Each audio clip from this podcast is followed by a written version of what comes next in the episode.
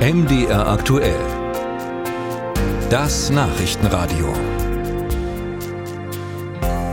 Wir schauen vor den Nachrichten noch in die Ukraine. Da hat Präsident Zelensky jetzt zum wiederholten Mal angekündigt, viel stärker gegen Korruption durchgreifen zu wollen.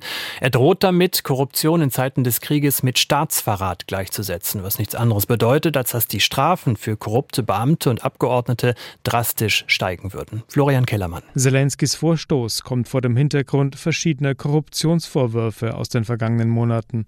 Erst gestern wehrte sich Verteidigungsminister Oleksiy Resnikow bei einer Pressekonferenz gegen den Bericht einer Internetzeitung. Im vergangenen Jahr seien untaugliche Winterjacken für Soldaten gekauft worden.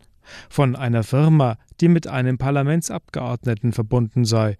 Resnikow erklärte, die Ukraine habe damals im Eiltempo Jacken für die mobilisierten Soldaten kaufen müssen.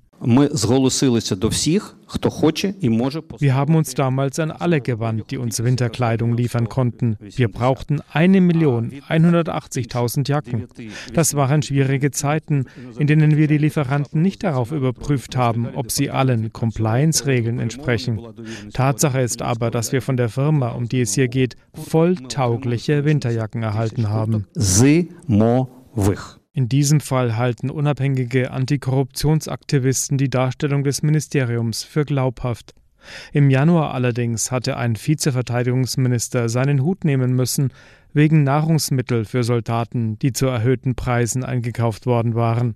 Und Präsident Zelensky kündigte vor kurzem an, die Leiter aller Kreiswehrersatzämter zu entlassen. Viele von ihnen sollen Schmiergeld genommen haben, um einzelne Männer vom Kriegsdienst freizustellen. Berichtet Florian Kellermann aus Kiew.